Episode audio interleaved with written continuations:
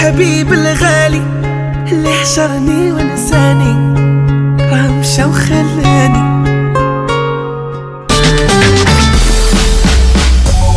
En tant que maman, c'est un vrai challenge de se rappeler des goûts de chacun. Moi, j'achète les sauces Belzina. Ils proposent une large variété de sauces. Ça permet de varier les goûts et toute la famille y trouve son compte. Les sauces Belzina, la saveur authentique. Venez découvrir le Claridge, salle événementielle emblématique de Bruxelles, située métro Madou chaussée de Louvain dans le quartier européen pour accueillir vos événements. Mariage, réception, anniversaire. N'hésitez pas à venir visiter le Claridge tous les jeudis et tomber sous le charme de la salle. Pour toute demande d'information, devis et prise de rendez-vous, contactez-nous par mail info@claridge.be ou par téléphone au 0483 11 10 31.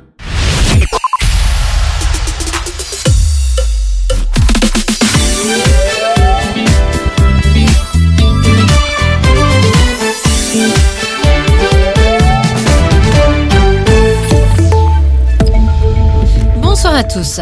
Dans le dossier de l'eau potable contaminée au PFAS, il est désormais possible de vérifier le taux de cette substance toxique dans votre eau du robinet via le site internet de la Société Wallonne des Eaux. Je vous le rappelle, pendant un an et demi, près de 12 000 énuyés ont bu une eau contaminée au PFAS avec un niveau 5 fois supérieur à la dose tolérable fixée par l'autorité européenne. Depuis, le MR souhaite de son côté entendre le ministre bruxellois de l'Environnement Alain Marron en commission au Parlement régional. Le ministre bruxellois qui avait été informé de la situation a affirmé avoir pris contact rapidement avec Vivaqua, la compagnie de distribution des eaux. Pour le MR, des explications s'imposent.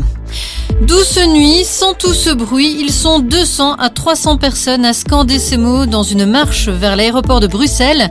Qu'ils viennent de communes de l'Est bruxellois, de la périphérie ou qu'ils appartiennent au monde politique ou à la société civile, tous s'unissent pour des objectifs communs, interdire les vols de nuit entre 22h et 7h du matin.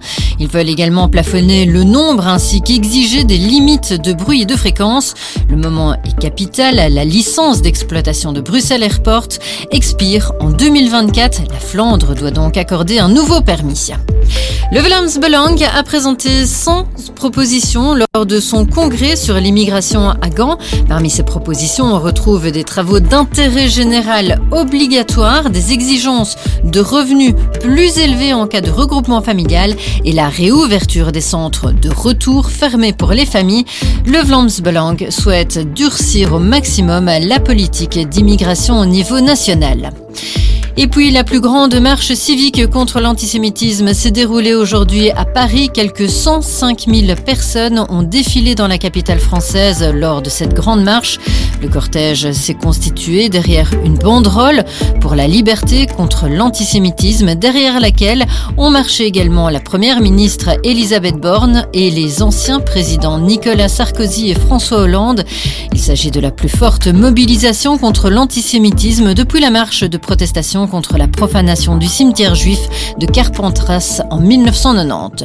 On prend dès lors la direction d'Israël où le Premier ministre Benjamin Netanyahou a évoqué la possibilité d'un accord potentiel pour libérer des otages retenus par le Hamas dans la bande de Gaza. Il n'a toutefois pas voulu en dire plus. L'armée israélienne estime que quelques 240 personnes ont été emmenées de force dans la bande de Gaza au cours de l'attaque initiale du Hamas. Parmi ces captifs figurent au moins une trentaine de mineurs dont des enfants en bas âge.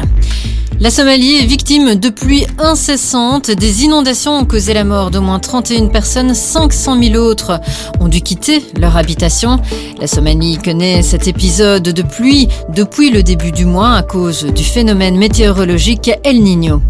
Un mot de sport, suite et fin de la 14e journée de championnat de Pro League. La rencontre entre OHL et Genk s'est clôturée par une victoire de Genk 3 à 1.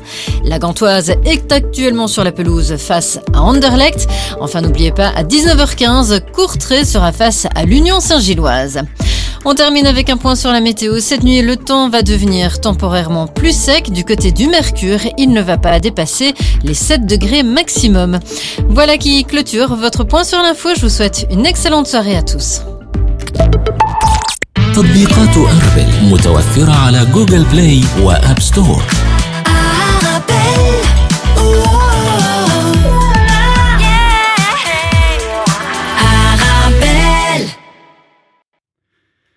مستمعينا الكرام مرحبا بكم إلى هذا الأمسية الرياضية من برنامج الشوط الثالث الذي يأتيكم كما المعتاد من إذاعة أرابيل كل أحد من السابعة إلى التاسعة مساء. ويرافقكم إدريس عمو والزميل يوسف الخروبي. وسيكون لدينا تواصل مع ضيفين من المغرب. الأمر يتعلق ب عزيز البلغيتي ناقد ومحلل رياضي ومع نبيل بناني ناقد ومحلل رياضي من تونس. أما عن فقرة هذه الأجزاء الرياضية فهي متنوعة بحيث سنتناول ورقة عن كأس العالم لأقل من 17 سنة ونستعرض نتائج المنتخبات الإفريقية. كما سنعرج كذلك على مباراة الوداد الرياضي ضد ماميلودي سونداوز برسم إياب كأس السوبر ليج الإفريقي والذي توج به آه، الفريق الجنوب إفريقي. كما سنعرج كذلك على أهم نتائج الدوريات المغاربية وكذلك ورقة عن دوري أبطال أوروبا لكرة القدم. التي دخلت مرحلة الإثارة والتشويق بحيث بدأ يكتشف الأندية أو الأندية الكبيرة التي كسبت ورقة العبور في انتظار المزيد. كما سنعرج كذلك على الدوريات الأوروبية في مقدمتها لا ليغا البونديس ليغا الكالتشيو وكذلك بالنسبة لبرومير ليغ. إذا مستمعينا الكرام حتى لا أطيل عليكم ونمر اللحظة إلى الورقة المحلية. الأمر يتعلق بالدوري البلجيكي الممتاز لكرة القدم الذي حط الرحال عند الجولة الرابعة عشر. النتائج على الشكل التالي. ويسترلو تعادل مع سانترون بثلاث إصابات مقابل ثلاثة. رويال انتويرب استعرض عضلاته واكتسح ضيفه ستوندار دو ليج بست إصابات لصفر. يوبن هزم بميدانه أمام مولمبيك بثلاث إصابات لواحدة. إف سي مالين فاز على شارلروا بهدف لصفر صفر لصفر في مباراة قمة الكرة الفلامانكية بين الجارين كلوب دو بروج وسيركل دو بروج جينك فاز على لوفان بثلاث إصابات لواحدة. وفي هذه الأثناء تجرى مباراة لاغانتواز الذي يستضيف أندليخت في مباراة قمة هذه الجولة. إلى حدود الدقيقة الثامنة والثلاثين من المباراة النتيجة لا تزال تعيش على بياض نعم. وتختتم جولة الرابعة عشر هذا المساء يعني بعد قليل ستنطلق مقابلة إنيون سان جيلواز وكورتري وأعود إلى زميلي في الأستوديو آه، يوسف الخروبي يعني نحن سعداء آه، اليوم أنك تجاوزت يعني الوعكة الصحية الأسبوع شكرا الماضي. شكرا جزيلا شكرا جزيلا كابتن إدريس. آه، أهلا وسهلا أعزائي المستمعين هنا وفي تغطية الدوري البلجيكي. وقبل الذهاب إلى النتائج نعم. وتغطية المراكز أريد الإشارة إلى اللاعب العربي الجزائري. نعم. محمد الأمين عمورة لاعب اليونيون سان جيلواز. الجهاز الذي أسبوع بعد أسبوع يتألق. يثبت ويتألق ويثبت بأنه أحد اللاعبين المميزين في الدوري البلجيكي لديه موهبة. ثمانية أهداف موهبة. وهو ليس رأس حربة نعم. يذكرني بعض الشيء في بيلينغهام مع ريال مدريد ولكن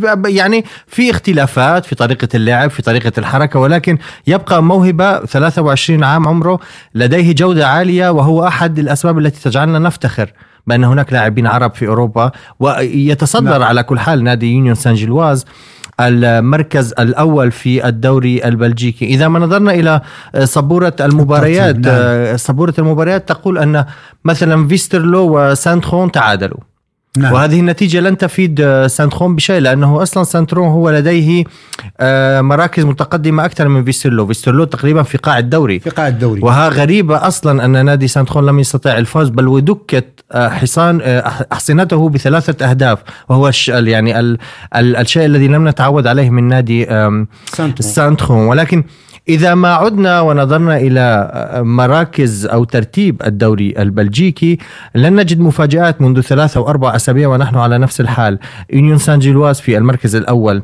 31 نقطة. مع مباراة ناقصة يجريها هذا المساء. مع مباراة ناقصة يجريها نعم. هذا المساء ينش... مع مع المتذيل في الترتيب. في الترتيب. مع نادي كورتريك. يعني نادي كورتريك تسع نقاط وتقريبا لم يفز إلا مباراتين مع أندية ضعيفة تعتبر حسب الدوري البلجيكي. نعم. وسيقابل نادي سان جيلواز يونيون سان جيلواز الذي على الاغلب على الأغلب سيفوز بالمباراة ويأخذ ثلاث نقاط وينتقل إلى 34 نقطة في آه، تصنيف الدوري البلجيكي ويحافظ على, على المركز. الصدارة. نعم. على الصدارة. ما ننتظره الآن كابتن إدريس هو نتيجة مباراة أندرلخت آه، وجينت إلى الآن النتيجة تشير إلى التعادل صفر صفر ولكن الناديين بحاجة إلى الفوز أكثر من أن يتعادلوا مع نعم. بعض. لأن نادي لاغونتواز لديه 26 نقطة ونادي أندرليك لديه 27 نقطة. وأي منهما إذا ما فاز سيضيق الخناق على ليونيون سان جيلواز سينفرد بالمركز الثاني. وسينفرد في المركز الثاني نعم. وهذه النقطة المهمة حاليا في ترتيب الدوري البلجيكي. أما ما عدا ذلك آه، فأنا أجد أن الأوضاع ما زالت مستقرة في الدوري البلجيكي. ما زلنا نشاهد نادي آه، جين في المركز الرابع رويال أنتورب كما ذكرتم حضراتكم أنهم فازوا بستة أهداف وهي نتيجة عريضة للنادي الذي يشارك في دوري أبطال أوروبا لهذا الموسم ولو أنه نتائجه في دوري أبطال أوروبا فقط كابتن يوسف ومعذرة على المقاطعة. تغيرت نتيجة أندرليخت لاغانتواز. لاغانتواز سجلت الهدف الأول إذا لاغانتواز متقدمة على آه، نعم. أندرليخت في هذه اللحظة لا جونتواز متقدم على اندرلخت نعم. في هذه اللحظة ولا جونتواز يعني لديه فريق يلعب جيد جدا على كل حال هم يلعبون في أرضهم وبين جماهيرهم. نعم، أكيد. فلن يكون بالمستغرب أيضا أن يفوزوا على نادي أندرلخت. ما زالت المباراة في البداية. ما زال هناك وقت آه، طويل نعم، لهذه أكيد. المباراة. ولكن أن يسجلوا هدفا على أندرلخت في في بداية المباراة هو شيء إيجابي جدا. سيشكل ضغط يعني زائد على نادي أندرلخت وسيذهبون إلى التقدم إلى الأمام ومن الممكن أن تكون فراغات في على مستوى الدفاع. يمكن أن يستغلها نادي لاغونتواز أو يحافظ أندرلخت على على الأقل على 1-0 ويذهب إلى الشوط الثاني لمحاولة التعادل في النتيجة. نعم. آه اذا كما رأينا من المركز الخامس إلى المركز الثامن سنشاهد نادي غويال انتورب نادي دوري أبطال أوروبا نعم 23 نقطة سيركل بروج 22 نقطة كلوب بروج 20 نقطة وسانترون الذي تعادل مع فيسترلو ب 18 آه، نقطة. ستوندارد ليج كما نذكر كل أسبوع يمكن صار لنا حوالي خمس أسابيع وإحنا يعني نعم، نعم نعمل. نفس الملاحظة. ستوندارد ليج ليس بالمستوى. ستوندارد ليج آه، يخسر يتعادل يخسر يتعادل ويفوز يعني من كل خمس مباريات يفوز في مباراة واحدة. نتائج متناقضة. في بعض الأحيان يفوز كثيراً. على فريق كبير وفي بعض الأحيان يهزم مع أندية متواضعة. نعم كثيرا جدا. ويعني السؤال يطرح هو بآخر بآخر مباراة الأسبوع الماضي خسر أمام رويال أنتورب، رويال أنتورب نادي قوي لأنه نعم. فاز بالدوري السنة الماضية وهو يلعب في دوري أبطال أوروبا، اذا لنقل أنهم معذورين ولكن مع أندية أخرى هم تلقوا خسارات من نادي مثلا آه، مولمبيك الذي هو يقبع بالمركز العاشر أو نادي حتى ميخيلن الذي يقبع بالمركز الحادي عشر. نادي ستوندارد ليج يحتاج إلى الصحوة كنا نقول في بداية الدوري إنه ما زال الدوري مبكرا ولكن نصل الآن إلى متوسط الدوري تقريبا نعم وال- الجولة الرابعة عشرة و... والنتائج أصبحت مهمة وربما كابتن يوسف آه، هناك علامة استفهام يطرحها فريق كلوب دي بروج نعم. لماذا؟ ب- ب- كلوب دي بروج من الأندية الكبيرة البلجيكية اللي لعبت ممثل ديال كرة القدم البلجيكية في صعيد دور الأبطال نعم. وكذلك في الدوري ال- الأوروبي وفي البطولة البلجيكية ما تعودناش نشوفوا الفريق ينزلق إلى المركز السابع نعم. على بعد 11 نقطة من المتصدر. نعم والذي والغريب بالأمر أيضا أنهم لديهم آه، يعني عدد أو حصيلة من الأهداف كبيرة. يعني إذا ما نظرنا عدد الأهداف المسجلة 26 هدف. نعم. إذا ما نظرت إلى المركز الثاني اندرلخت 26 هدف. المركز الثالث جينت أو لاغونتواس 22 هدف. آه جينك 28 هدف. اذا هم بمحصلة أهداف تعتبر عالية. عالية معط- نعم. محصلة أهداف تخولهم أن يكونوا في المراكز المتقدمة. ولكن نسبة التعادل الذي تلقوها في آخر عشر مباريات خمس تعادلات؟ نعم أربع أث- آه، أثرت على أثرت بشكل كبير. بشكل كبير على على نتائجهم وعلى الموقف الذي هم يعني حاليا متواجدون فيه. كما ذكرتم أنتم نادي كلوب بروج تعودنا أن يكون من كلاسيكيات الدوري البلجيكي أن يلعب كلوب بروج ضد أندرلخت أو كلوب بروج ضد ستاندرد ليج نعم. منذ فترة أكثر من سنتين ثلاث كلوب بروج لم يتم ذكره على مستوى النوادي الكلاسيكية وهذه تعتبر ضربة موجعة للنادي ولعشاق نادي كلوب بروج. ونفس الشيء يقال على رويال أنتويرب البطل الموسم نعم. الماضي. دائما إحنا تعودنا على أن الفريق الفريق الذي يفوز باللقب. على الأقل آه، يعني يحاول الحفاظ على المنافسة والدفاع عن اللقب ديالو. نعم. لكن شفناه ينزلق إلى المركز الخامس. يعني على بعد ثماني نقاط من المتصدر. نعم. أه، وهناك عذر. ليس بالعذر المقبول ولكن نعم. هناك عذر. هو تقريبا أه، استحقاقاته الأوروبية أو اللعب بدوري أبطال أوروبا نعم، نعم. والمشاركة في المباريات أثرت عليه على المستوى المحلي. نادي رويال أنتورب ليس بالنادي المتعود على المشاركة في البطولات الأوروبية. نعم. لنكن كان لنكن ضغط ديال المباريات. بالضبط. فلم يتعود ولم يتعود على هذا الضغط للأسف. فنراه يلعب بالفريق يريح أحيانا بعض اللاعبين في المواقف المحلية ليلعب بهم أساسيين بال- بالبطولة, بالبطولة الأوروبية الأوروبية. فتراه يتعادل أو يخسر في الدوري البلجيكي لكن إذا ما نظرنا إلى آه، سلم الترتيب نراه أنه في المركز الخامس لديه عدد كبير من الأهداف 29 هدف ولديه 23 نقطة وهو على بعد أربع نقاط من المركز الثاني ليس بالبعيد ما زال هناك وقت نعم هناك استحقاقات أوروبية مهمة ولكن أتوقع أن يعود الرويال أنتورب لأنه لديهم نادي قوي قوي جدا جدا. إذا مستمعينا الكرام نختتم الورقة عن الدوري المحلي ببرنامج مباريات الجولة الخامسة عشرة حيث ستجرى يوم الجمعة 24 من الشهر الجاري مباراة مقدمة عن الجولة حيث فريق سانترون يستضيف أنتويرب. فيما تجرى مباريات المتبقية يومي السبت والأحد على الشكل التالي سيركل دو بروج يستضيف يوبن ويسترلو يحل ضيفا على شارلغوا ستوندار دو لياج يستضيف في مباراة قمة هذه الجولة فريق جينغ لاغانتواز يستضيف إنيون سان جيلواز بروج يحل ضيفا على لوفان أندرليخت يعني ديربي آه، ديال بروكسل سي يوسف هذه المرة. الوافد الجديد على القسم الأول نعم. مولمبيك مع فريق أندرليخت. وننتظر أن تكون مباراة قوية وتختتم الجولة يوم الأحد المقبل بإجراء مقابلة كورتري الذي يستضيف إف سي مالين. إذا مستمعينا الكرام قبل أن نمر إلى بقية الفقرات نمر لحظة إلى استراحة غنائية ثم نعود لنواصل. ابقوا معنا.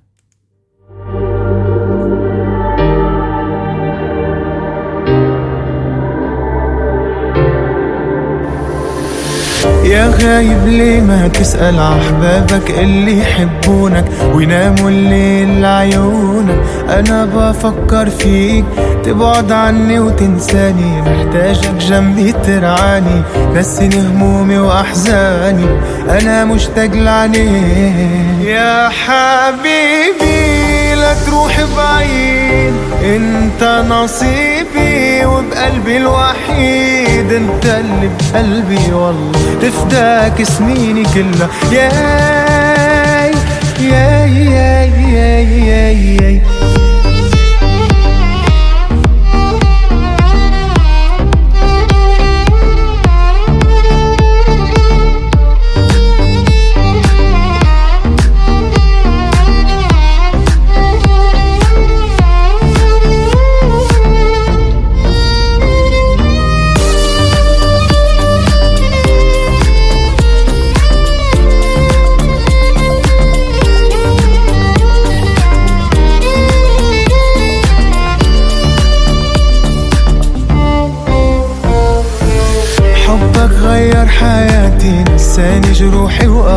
وآهاتي فكرني بكل حكاياتي خلاني أدوب انت غرامي كله شمس عمري ويضله. قصدك هالعالم كله حبك متوب. يا حبيبي لا تروح بعيد. انت نصيبي وبقلبي الوحيد. انت اللي بقلبي والله تفداك سنيني كلها. ياي ياي ياي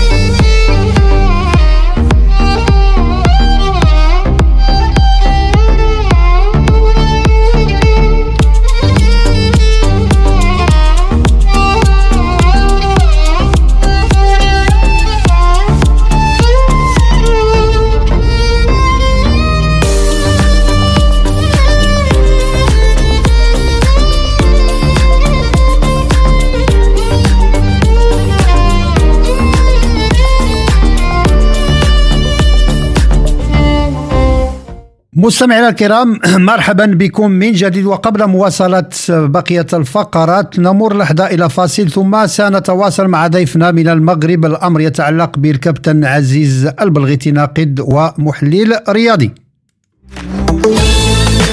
Écoutez Arabelle sur le 106.8 FM et sur arabelle.fm. Chérie, je suis rentré, j'ai fait les courses. Tu as acheté le lait pour le petit. Oh non, j'ai oublié. Pff, oh, j'y retourne tout de suite. Mais non, pas besoin. Il suffit d'aller sur aswaxous.be, commander et on est livré. Sérieux? Mais j'aurais pu faire ça depuis le début. Aswaxous, votre magasin de produits alimentaires orientaux. Commandez dès à présent sur aswaxous.be et nous vous livrons dans les 24 heures ou retirez vos courses directement dans un de nos différents points de vente. Venez découvrir le Claridge, salle événementielle emblématique de Bruxelles, située métro Madouche chaussée de Louvain dans le quartier européen pour accueillir vos événements. Mariage, réception, anniversaire. N'hésitez pas à venir visiter le Claridge tous les jeudis et tomber sous le charme de la salle. Pour toute demande d'information, devis et prise de rendez-vous, contactez-nous par mail info@claridge.be ou par téléphone au 0483 11 10 31.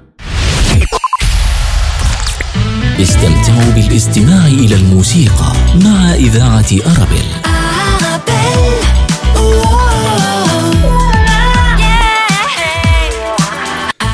إذا مستمعينا الكرام مرحبا بكم من جديد ولمن التحق للاستماع إلينا أنتم في تتبع البرنامج الرياضي الأسبوعي الشوط الثالث. وحتى لا أطيل عليكم معنا على الخط من المغرب الكابتن عزيز البلغيتي. ناقد ومحلل رياضي. أهلا بك.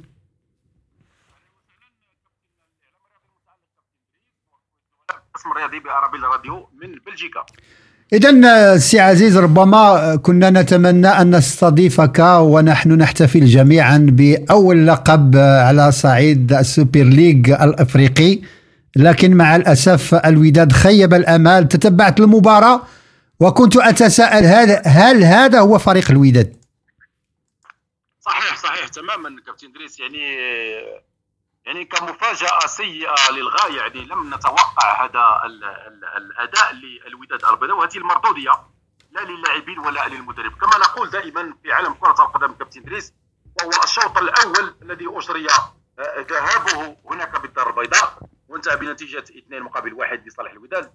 الشوط الثاني وهو دائما ما نقول في عالم كرة القدم الشوط الأول للاعبين الشوط الثاني للمدربين. للمدربين.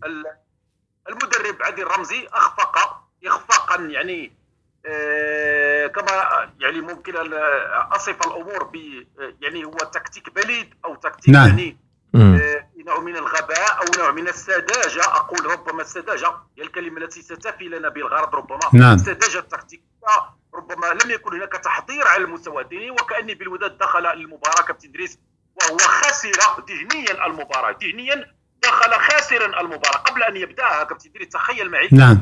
مدى خطورة التحضير الذهني ومدى خطورة أهم وأهمية الجانب الذهني في هكذا مباريات وخصوصا على المستوى العالي على مستوى عالي جدا على جميع المستويات وخصوصا هنا نتحدث عن عن بطولة جديدة وبطولة يعني في قيمة جوائزها المالية تعتبر الأكبر ولا لا مجال للمقارنة بين الجوائز المالية التي تصل إلى 4000 دولار ل 4 ملايين دولار عفوا للفائز للبطل مقارنة مع مليون دولار للفائز بكأس كأس الأبطال كأس مسابقه الأبطال الإفريقية. يعني خسر الوداد العديد من الأمور في هذه المباراة خصوصا في شوط الإياب هناك ببريطانيا بجنوب إفريقيا. كذلك الأمور الفنية والبدنية والتكتيكية لم تحسب نهائيا لهذا المدرب عادل رمزي الشاب الذي طبعا لا نلومه بصفه بصفة كبيرة لأنه يعني التحق حديثا فقط بالوداد يعني لم يكن هناك وقت كافي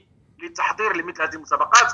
كان خاض تجربة مع الوداد هناك بالديار السعوديه في إطار كأس الأندية العرب الأبطال واخفق أمام أحد الأندية السعودية. ربما كانت على العديد من العوامل لكن مع مرور الوقت وباجراء العديد من المباريات بالبطولة الوطنية وكذلك في هذه النسخة الأولى بالكاس الدوري الإفريقي أخفق هنا في المباراة الختامية أه. أمام صندوق مع العلم أن الظروف كانت مواتية أرضية الملعب رائعة هي أرض أصلا ملعب مونديالي الذي أقيمت فيه نعم. مباريات كأس العالم 2010 منذ تقريبا 13 سنه كابتن إدريس العديد من الأمور لم تكن صراحة صراحة يعني لتبرر إخفاق المدرب والطاقم الفني.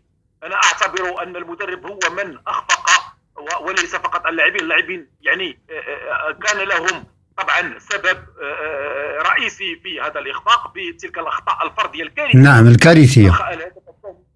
كان من خطأ كارثي من اللاعب البديل وهنا نتحدث عن بنك البدلاء هذيك هدية هدية في كرة القدم. هديه هديه نعم وكان في قبلها بدقيقتين نعم. هديه أخرى نعم. لم يسجلها نقول في العكس وان يكون مساعدا للتفوق وليس في العكس وليس أن يدخل لاعب بديل ويعطي هدية للخصم لكي يسجل عليك كابتن كابتن عزيز كابتن عزيز آم آم المشكلة أنا يعني تابعت آه، المباراة ولاحظت أن آه، طبعا عادل رمزي يقول أن سان داونز يستحق التتويج ويقول أنا لا أبحث عن الأعذار وقال أن الحالة البدنية لم تكن في المستوى المطلوب. طيب في مباراة الذهاب نادي الوداد فاز بهدفين مقابل هدف واحد. سنقول أن النتيجة ليست رائعة بالنسبة لمباراة الذهاب ولكنها على الأقل فوز. هناك كان في مباراة الإياب انكماش دفاعي خصوصا في الشوط الأول غير مبرر. يعني مع احترامنا لنادي سان داونز الجنوب أفريقيا ولكن ليس ليس بهذاك النادي الذي سيخوفك نعم. وسيهجم عليك طوال 90 أكيد. دقيقة وستسمح لنفسك في الانكماش في منطقة الدفاع نعم. وعدم الهجوم ما أسباب هذا الانكماش الذي ليس له أي مبرر على فكرة لأنه بحالة حتى لو كان النادي الوداد كان قد فاز في مباراة الذهاب ولكن هو محتاج للتسجيل في مباراة الإياب بغض النظر فقط لتأكيد نعم. تأهله أو فوزه في المباراة النهائية لماذا انكمش ولماذا يقول أن سان داونز يستحق التتويج مع أني أرى في المقومات والمؤهلات نادي الوداد البيضاوي قادر على الفوز في البطولة؟ صحيح صحيح. هو هو أصلا الخطأ قلنا في جانب التحضير الذهني يعني دخل الوداد, الوداد المباراة مباراة الإياب لا في لا من الناحية الفنية ولا من الناحية التكتيكية والبدنية ولكن ما يهمنا كما قلنا كابتن آه، صديق العز هو الجانب الذهني يعني دخل خاسرا المباراة هو خسر المباراة قبل أن يبداها بالدليل على أن كما تحدث على الانكماش هو فقط ليس بناء على خطه المدرب بل حتى على ذهنية اللاعبين يعني وكان بهم لم يحضروا أنفسهم جيدا للعب هذه المباراة وللفوز ولاقتناص هدف وسط الميدان كان الحلقة الأضعف في الوداد البيضاوي فارغ وسط الميدان لم نشاهد ولو هجمة يعني آه، آه، صريحة مبنية هجمة منظمة كما لم يكن هناك بناء لم نعم. يكن هناك كان في لعب أصلاً. عشوائي كان في لعب عشوائي تقريبا في في نصف الملعب وفي منطقة الهجوم يعني. تشتيت الكرة. حتى على مستوى الدفاع عفوا قطعتك كابتن عزيز ولكن على مستوى الدفاع كان في أخطاء بدائية للاعبين محترفين. نعم.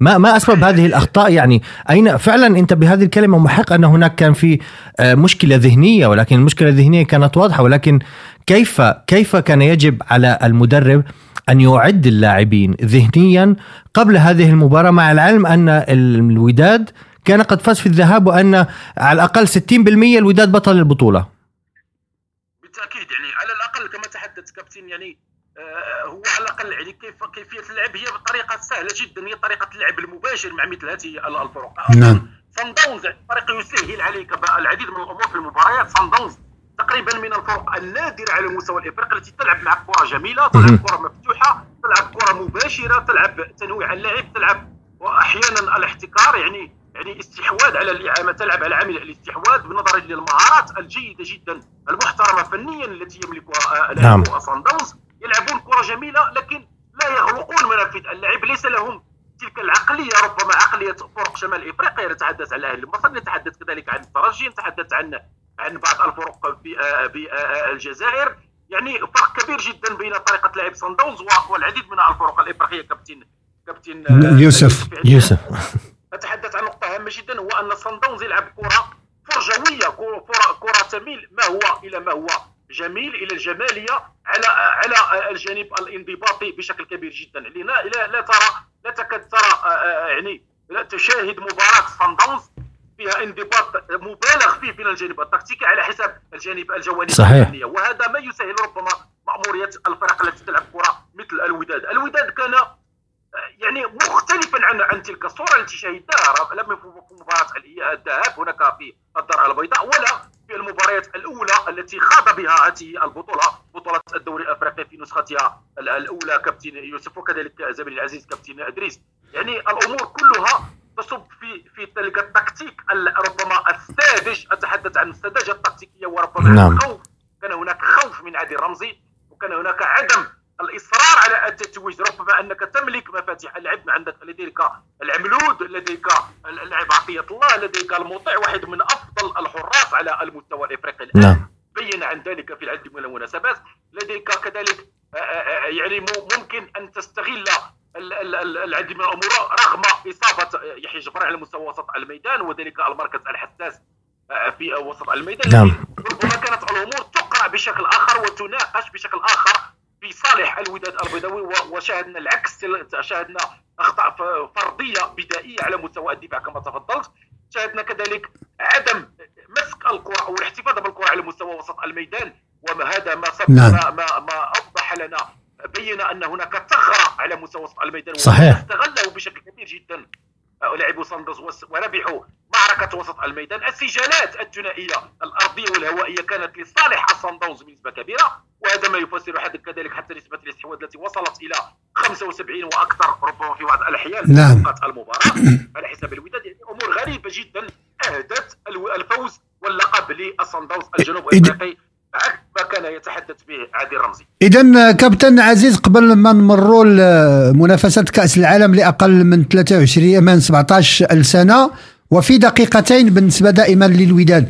هل في اعتقادك سي عزيز على أن حان الوقت للوداد للقيام بانتدابات وازنة إذا أراد أن يبقى الفريق الذي ينافس على البطولة وكذلك تكون له مكانة على خريطة كرة القدم الإفريقية؟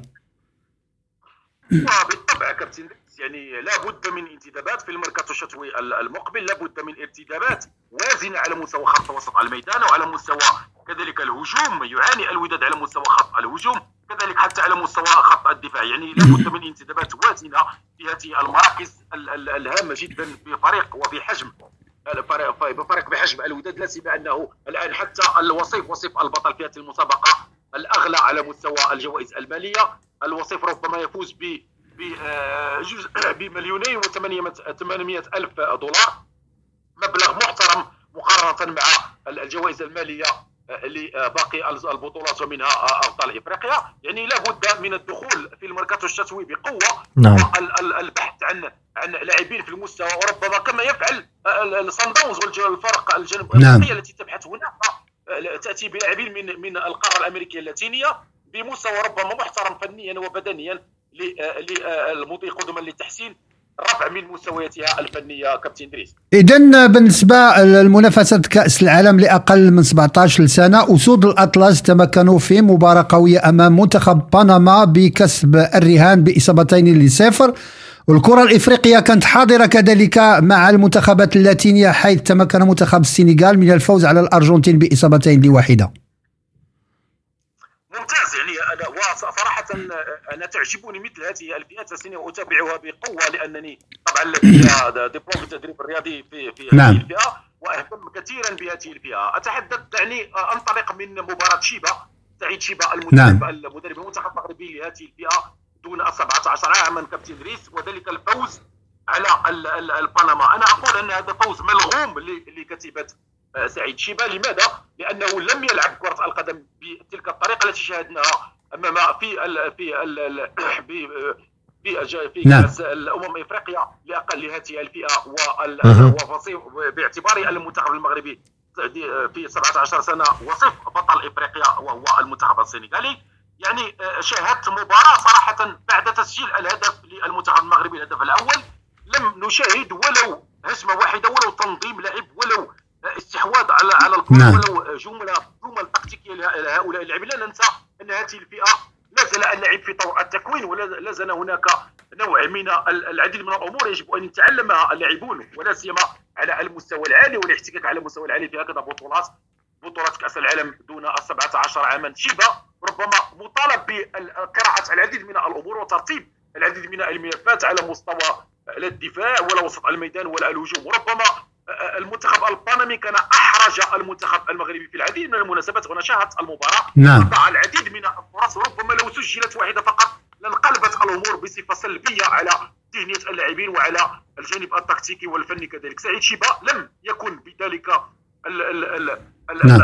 المدرب المصر على تقديم يعني يعني يعني مستوى فني وتكتيكي جميل جدا خصوصا في الشوط الثاني. وانكمش وبقي فقط تلعب على الفرديات وهذا شيء سلبي في ذهنيه المدربين مدربين المغاربة والعرب أن تلعب على الفرديات. يعني تبحث عن من يقلب لك المباراة على الشكل الفردي. بالعكس يجب أن تلعب على الجانب الجماعي أكثر من الجانب الفردي. نعم. بالدليل أن لاعب مثلا معالي كان نجم المباراة وكذلك كذلك طه بن غوزي الذي أنقذ الحارس المرمى الذي انقذ عرين الاسود واشبال الأطلس في العديد من المناسبات. أتحدث كذلك كابتن دريس عن المنتخب السنغالي. نعرف جيدا أنه بطل إفريقيا في هذه الفئة ويملك العديد من المواهب بجينيراسيون فوت النادي نعم. الان الذي أصبح له مكانه. كبير صحيح. كبير في جنوب إفريقيا في عفوا في السنغال وكذلك باللاعبين المحترفين السنغاليين في في أوروبا. الفوز على الارجنتين يعني الشيء الكثير أن هناك دلالات كبيرة لهذا الفريق على المستوى العالمي. سيبين عليه طبعا في المباراة الثانية والثالثة في دور المجموعات. كذلك نتحدث عن باقي المنتخبات الإفريقية. آه كابتن دريس يعني أتحدث عن عن خصوصا عن سعيد شيبة وذلك المستوى ربما الذي أقلق الجميع. نعم. خصوصا بعد الفوز لكن فوز ملغوم. ونتمنى أن يتدارك الأمر في المباراة الثانية. إذا كابتن عزيز البلغيتي نشكرك مرة أخرى بتواجدك معنا في هذه الجلسة الرياضية المباشرة من برنامج الشوط الثالث. شكرا كابتن عزيز. الشكر الشكر موصول لك كباتننا الأعزاء كابتن يوسف الخروبي وكذلك كابتن إدريس عمو الإعلاميين الرياضيين المتألقين وطبعا نتمنى كامل التوفيق للمنتخب المغربي للشبان إن شاء الله نعم. لأقل من 17 عاما والقادم أفضل وتحياتي إليكم والى اللقاء شكرا, شكرا لك كابتن. اذا مستمعي الكرام تتبعتم معنا مداخلة الكابتن عزيز البلغيتي ناقد ومحلل رياضي في المغرب حول مباراة الوداد وكذلك كأس العالم لأقل من 17 سنة. وقبل أن نمر إلى الفقرات المتبقية نمر لحظة إلى استراحة غنائية ثم نعود لنواصل. ابقوا معنا.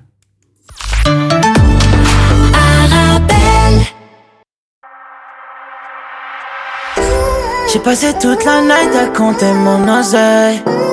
Je t'emmènerai n'importe où où cette life me mène. J'ai teasé toute la tête, je crois que je touche le ciel. Je suis fade up, fade up now. J'ai passé toute la night à compter mon oseille. Je t'emmènerai n'importe où où cette life me mène.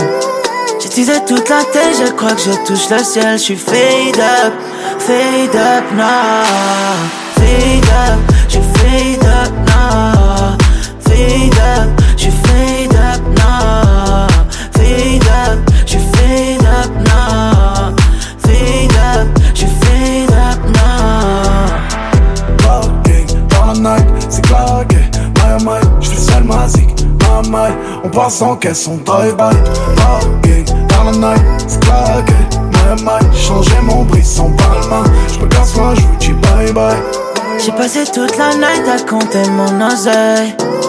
Je t'emmènerai n'importe où où cette life me mène. J'ai teasé toute la tête, je crois que je touche le ciel. Je suis fade up, fade up now. Fade up,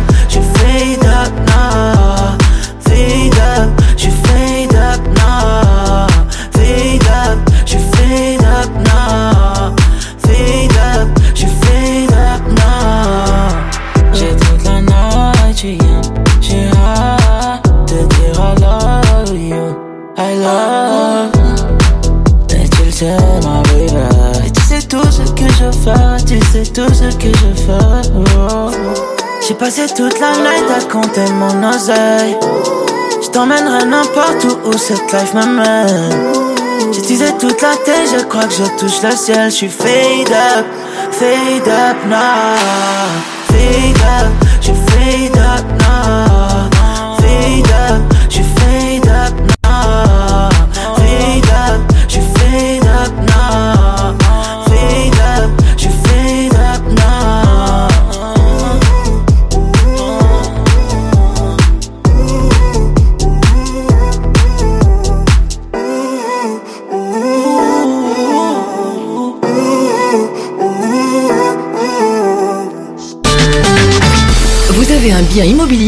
Vendre ou Une maison, un appartement, un immeuble ou un commerce Et vous souhaitez en obtenir un prix juste Brickman est l'agence qu'il vous faut.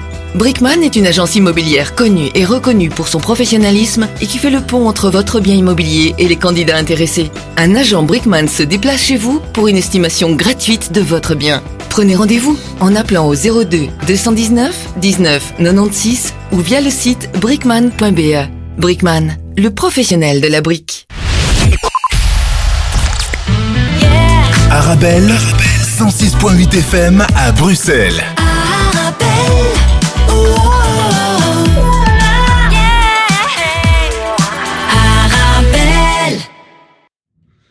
إذا مستمعينا الكرام مرحبا بكم من جديد وحتى لا أطيل عليكم معنا الخط من تونس كما سلف الذكر الكابتن نبيل بناني ناقد ومحلل رياضي أهلا بك مساء النور لكل مستمعي ومتابعي إذاعة أرابات إذا نبدأ معك ورقة عن الدوري التونسي الممتاز لكرة القدم حيث جرت مباريات الجولة العاشرة. أكيد آه، اليوم كانت آه، الجولة العاشرة بين البارح واليوم. نعم. كانت مباريات الجولة العاشرة للبطولة الوطنية. آه، أبرز عناوينها هو عودة النجم الرياضي الساحلي للانتصارات وتحقيق مستقبل سليمان لاول انتصار له اول ثلاثة نقاط في رصيده في هذا الموسم نعم أكيد. اذا نرجع إلى مباريات آه، اتحاد تطاوين والنادي الصفاقسي النادي الصفاقسي عاد بانتصار خارج القواعد. هل في اعتقادك سينابيل ربما البداية المتعثره للنادي الصفاقسي الآن أصبح يعني في جاهزية أنه ينافس على المراكز الأولى؟ أكيد. فريق فريق كبير فريق آه، أكيد عادت له الروح عادت له روح الانتصارات. وأنت تعرف في عالم الكرة انتصار يأتي بانتصار وثلاث نقاط جديدة في آه، أكيد مهمة للنادي الصفاقسي خصوصا لما في تنقل صعب في تطاوين النادي الصفاقسي خلينا نقولوا ارجع على السكة الصحيحة ارجع النادي الصفاقسي اللي عاهدناه منذ سنين. وأكيد النادي الصفاقسي يبقى فريق كبير ويبقى مراهن آه، أول أكيد للتأهل للبلاي اوف ولما لا الذهاب بعيدا في بطولة هذا الموسم. آه كابتن نبيل لاحظنا أن آه نادي الترجي الرياضي ما شاء الله وبالرغم خروجه من بطولة السوبر ليج الأفريقية إلا أنه كان على مستوى رائع في الدوري التونسي واستطاع أن يفوز بآخر آه مباراتين له آه على النادي البنزرتي ونادي نجم المتلوي. السلام عليكم أهلا وسهلا غالي. آه شكرا على السؤال. بالنسبة للترجي الرياضي وفي لتقاليده على الساحه التونسية حقيقة هو المرشح الأبرز. تعرف الترجي الرياضي آه يعرف آه أكيد آه من أين تأكل كتف صحيح. مباراه بخبرته بلاعبيه برصيده البشري الثري. يعرف كيفاش يخرج بثلاثه نقاط آه يعني حتى خلينا نقولوا في مهمة شبه سهلة خصوصا في المرحلة الأولى للبطولة. ممكن تصعب تصعب الأمور شوية في المرحلة الثانية مرحلة البلاي لما يواجه الفرق المنافسة له أو الاقرب له في المستوى لكن تقريبا بقية الفرق بعيدة من مستواها سواء من من ناحية الرصيد من ناحية اللعب من ناحية برشا أمور حتى الفنية بعيد كل البعد الترجي الرياضي يعني فريق مرن فريق متمرس فريق خلينا نقولوا عنده مثل ما سالف وحكينا في حتى في حلقات سابقة رصيد بشري ثري وثري جدا صحيح. يقدر إنه أكيد على الساحة الوطنية إنه ما يلقاش صعوبات خلينا نقولوا مثل على الصعيد الأفريقي. إذا كابتن أعود ربما إلى مباراة أولمبيك مستقبل سليمان الذي فاز على أولمبيك الباجي ويحقق بذلك أول انتصار. والانتصار كان على فريق كبير يحتل المركز الرابع برصيد 13 نقطة على بعد يعني خمس نقاط من الصدارة. هل يمكن القول على أن هذه النتيجة كانت طبيعية أم يمكن اعتبارها من المفاجآت ديال هذه المباريات؟ هو عادي انه انت تعرف الفرق لما تكون ما, ما, ما عندهاش حتى نقطة وخلينا نقولوا ماهيش معنية بصفة كبيرة في تأهل البلاي اوف أكيد مستقبل سليمان ومع التغيير الممرن ومع ما عنده ما يخسر خلينا نقولوا وفريق لازم باش يقتلع انتصار ما نتوقعش إن فريق باش يقعد معناها بين جولة الذهاب والإياب بدون انتصارات وبدون تحقيق نتائج إيجابية. آه، كانت الصحوة خلينا نقولوا أو الاستفاقة كانت ضد فريق كبير هو الأولمبي الباجي آه، بنتيجة جيدة هدفين لصفر. مهم ياسر بقية المشوار. تعرف الفرق هذوما يعني آه، مثل مثل تطاوين مثل عدة فرق. خلينا نقول مش معنية هذا الموسم بالتأهل البلاي اوف أكيد أنهم معنيين على الأقل بحفظ ماء الوجه ولما لا على الأقل ابتعاد عن المراكز الأخيرة لأنه فيه نقاط حوافز بعدين حتى في ال play out كابتن نبيل إذا ما نظرنا طبعا في الأسبوع القادم هناك توقف دولي ولكن في مباراة قمة المباراة القادمة بين النادي الأفريقي والنجم الساحلي. وهي آه، النادي هي تقريبا المباراة ستكون على صدارة حتى المجموعة آه، الأولى آه، في في البطولة التونسية. ما هي قراءتك لهذه المباراة أو لهذه القمة التونسية العربية؟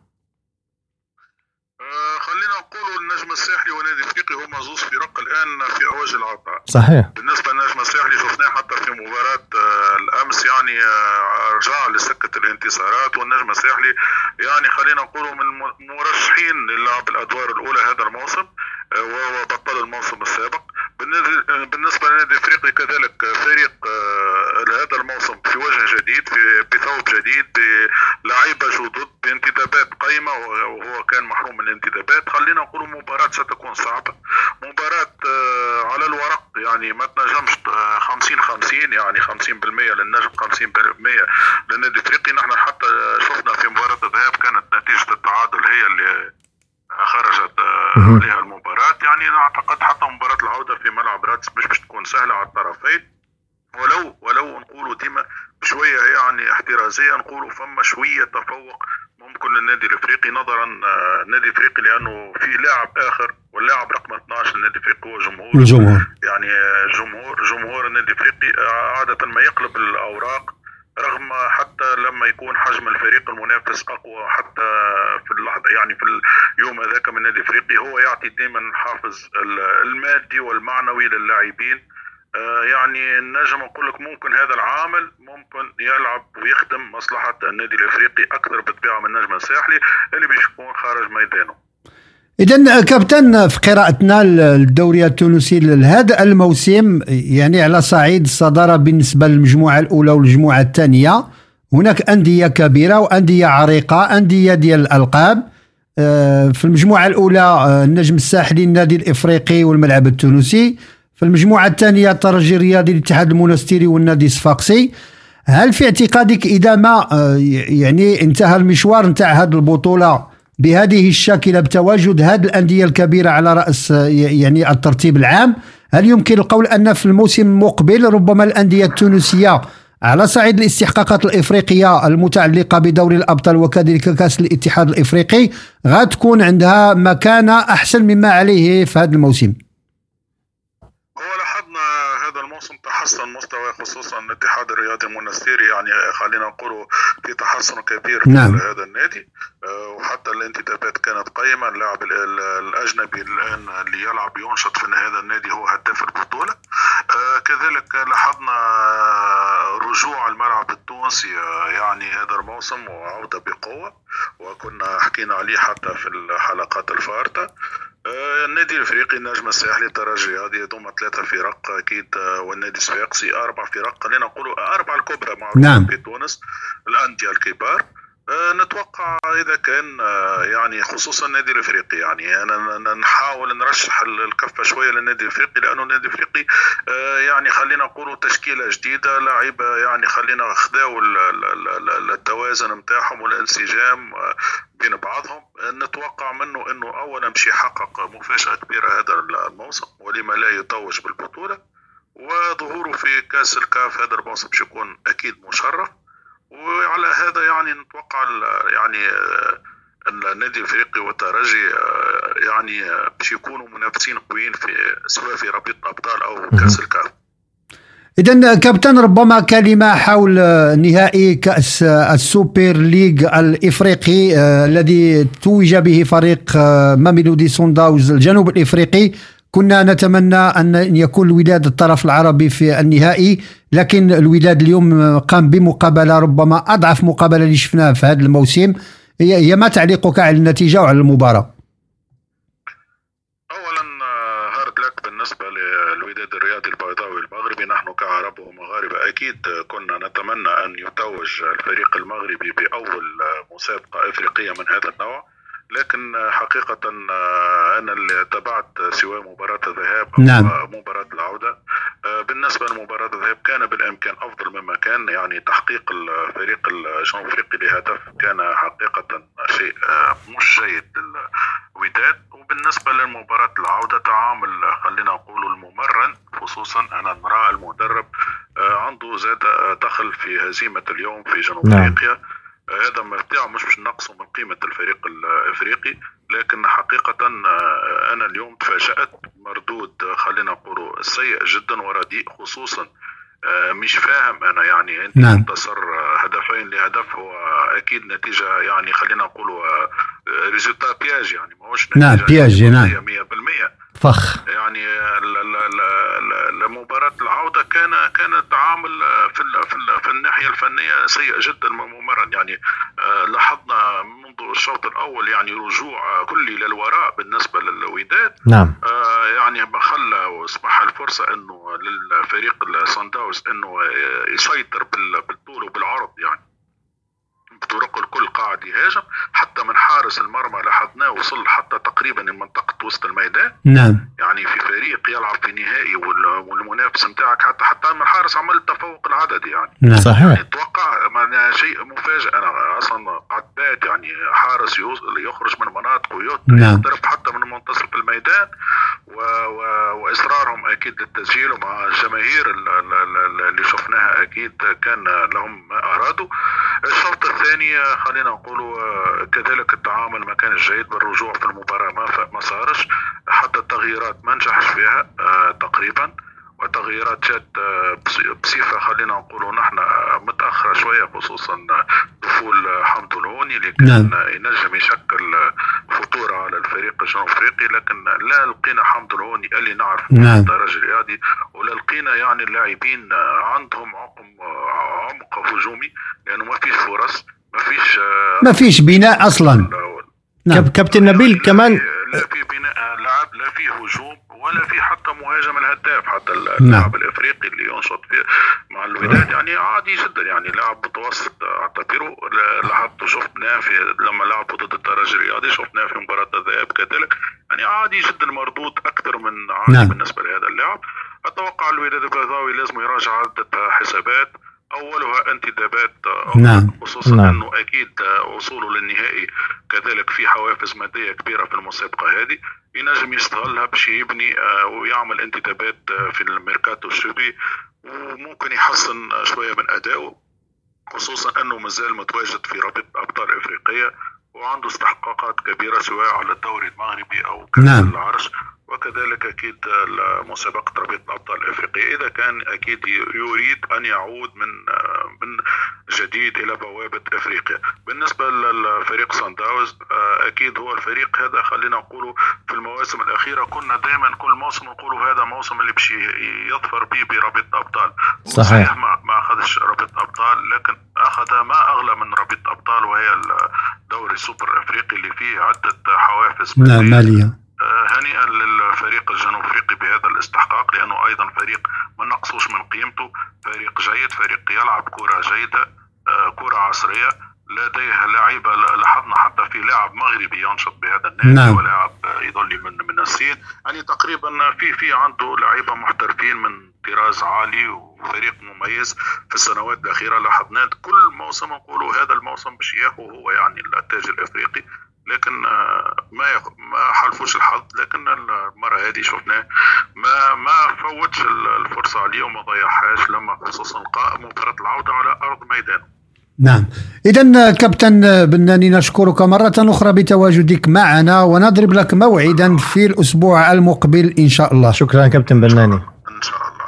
إذا مستمعينا الكرام سنواصل معكم بقية الفقرات. نمر لحظة إلى استراحة غنائية ثم نعود لنواصل. ابقوا معنا. استمتعوا بالاستماع إلى الموسيقى مع إذاعة أرابيل.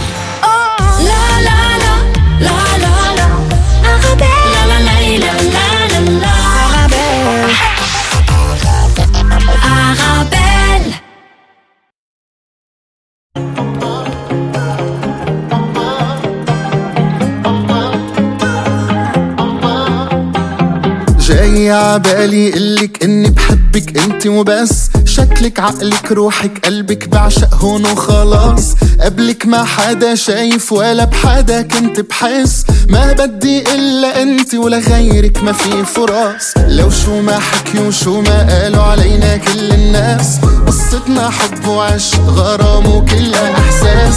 أنت اللي بحلم فيكي ونقيتك من بين الناس. نسيل الدنيا كلها ومن هلا لغيرك ما في فرص. بعدك انتي ما في حدا. أنا بدي اياكي أنا بدي قلبك. لك أنت هي اللي بدي هي وغيرك أنت ما حدا. آه يا حبيبتي أنت سكنتي خيالي. من أول يوم شفتك فيه حبك على بالي. احميكي وأجب علي وأشيلك بين عينيا. ولو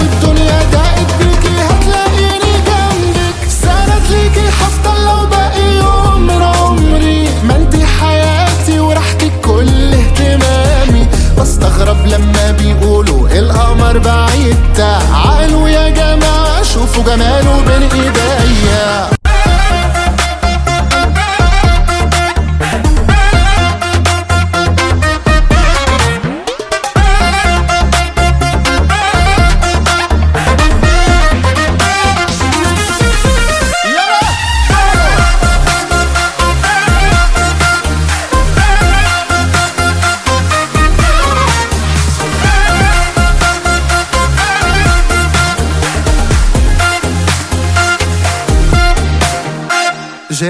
عبالي قلك إني بحبك أنت وبس. شكلك عقلك روحك قلبك بعشق هون وخلاص.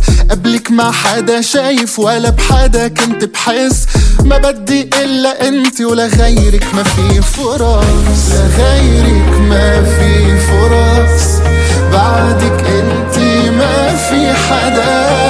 أنا بدي إياكي أنا بدي قلبك. لك أنت هي بدي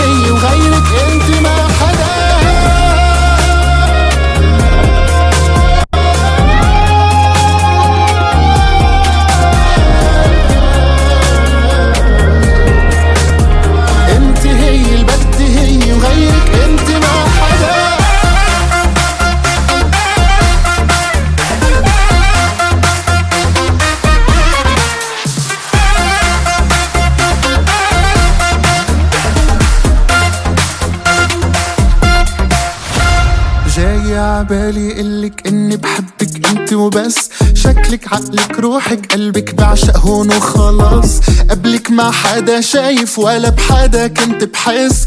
ما بدي إلا أنت ولا غيرك ما في فرص. لغيرك ما في فرص إذا مستمعينا الكرام مرحبا بكم من جديد وحتى لا أطيل عليكم. نمر اللحظة مستمعينا الكرام إلى فاصل ثم نعود لمواصلة الفقرة الثانية من البرنامج حيث سنستقر بالقارة العجوز للحديث عن منافسات دوري أبطال أوروبا لكرة القدم حيث جرت مباريات الجولة الرابعة.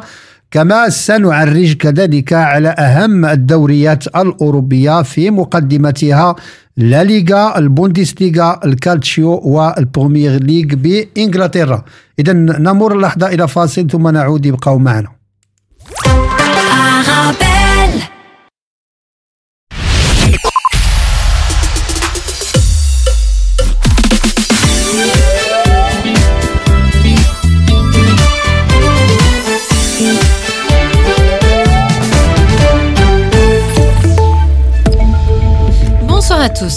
Dans le dossier de l'eau potable contaminée au PFAS, il est désormais possible de vérifier le taux de cette substance toxique dans votre eau du robinet via le site internet de la Société Wallonne des Eaux. Je vous le rappelle, pendant un an et demi, près de 12 000 énuyers ont bu une eau contaminée au PFAS avec un niveau 5 fois supérieur à la dose tolérable fixée par l'autorité européenne. Depuis, le MR souhaite de son côté entendre le ministre bruxellois de l'Environnement Alain Martin en commission au Parlement régional. Le ministre bruxellois qui avait été informé de la situation a affirmé avoir pris contact rapidement avec Vivaqua, la compagnie de distribution des eaux, pour le MR. Des explications s'imposent. Douce nuit, sans tout ce bruit, ils sont 200 à 300 personnes à scander ces mots dans une marche vers l'aéroport de Bruxelles, qu'ils viennent de